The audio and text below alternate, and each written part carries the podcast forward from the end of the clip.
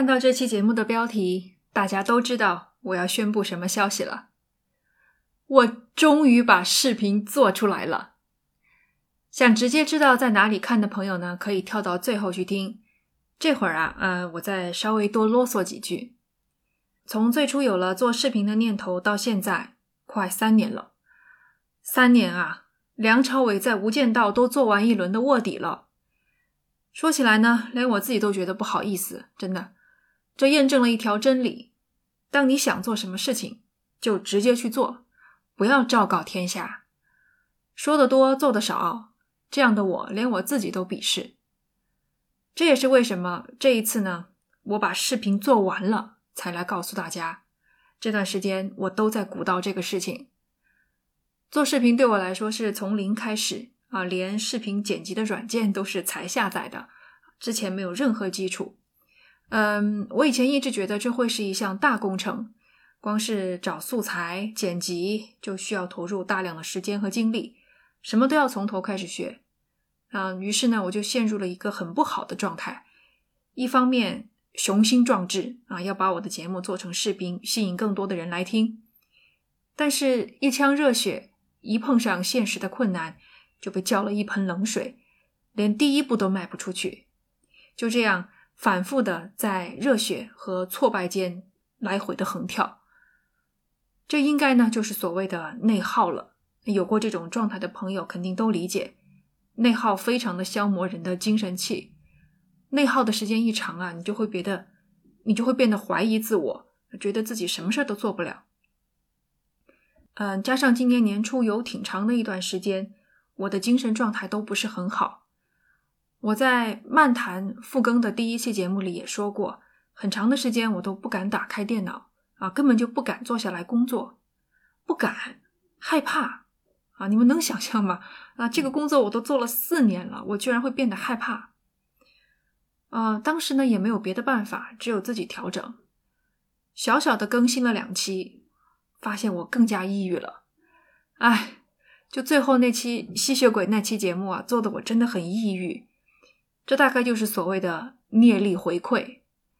讲了那么多让我的听众抑郁的事情，终于报应到我身上了。在发现我自己状态不对以后呢，我唯一能做的事情就是又一次停下来。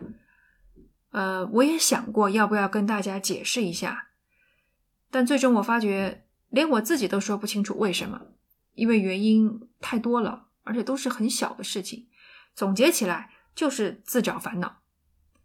呃，现在呢，这个大环境啊，呃，我不明说，大家都懂啊，给所有人都造成了很大的压力。大家都很焦虑啊，光是焦虑要不要囤货，就足够让人把头发都掉光了，对不对？在这样的环境里呢，嗯，我不想再给自己添堵，也不想再给大家添堵，净讲一些让人抑郁的事情。那偏偏我这个节目的定位啊，是讲真实的事件，真实的事件是自带重量的啊，它大多数时候就是在给人添堵。那以前呢，不觉得这是一个多大的一个问题。但是现在大家普遍都很焦虑，负面的情绪更多。嗯，咱们应该多考虑自己的心理健康，少接触让人添堵的事情。于是，我就悄悄的去做我的视频了。我希望能在这个普遍焦虑的时候，让大家能够有片刻的放松。所以我选择做恐怖作品的解读，因为我知道这个害怕是一种负面情绪。呃，人被吓到以后呢，都会去搜一些解读啊、分析啊，啊，看了以后觉得哦，原来是这么回事儿，好像就没有那么怕了。啊，我记得当年我看了《寂静岭》第一部电影之后，就是这样疯狂的在网上搜相关的分析。这也是我去做解读恐怖的这个视频的初衷。我会从创作者的角度来分析一部恐怖作品，来跟大家聊一聊你们是怎么被吓到的。啊，第一期视频呢，讲的是伊藤润二的人头气球，分析这篇漫画是怎么把你吓到的。我希望能借此让大家放松，哪怕是只减轻一点点焦虑也好。嗯，接下来就是最重要的部分了啊。由于我选择做的是横版的视频，所以上传的平台目前是三个，大家可以根据自己平时的使用习惯去收看。一个是 B 站，一个是西瓜，还有一个是油管。这里尤其请海外的朋友们去油管看，嗯，播放量达到标准了才能申请加入获利的计划，请早点帮助我开始挣美元吧，谢谢各位。好啊，那在这三个平台怎么搜索我的视频？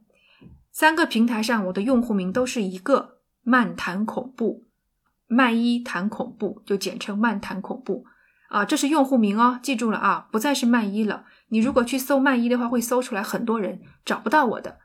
嗯，这个用户名我也会放在节目简介里，大家可以去看看。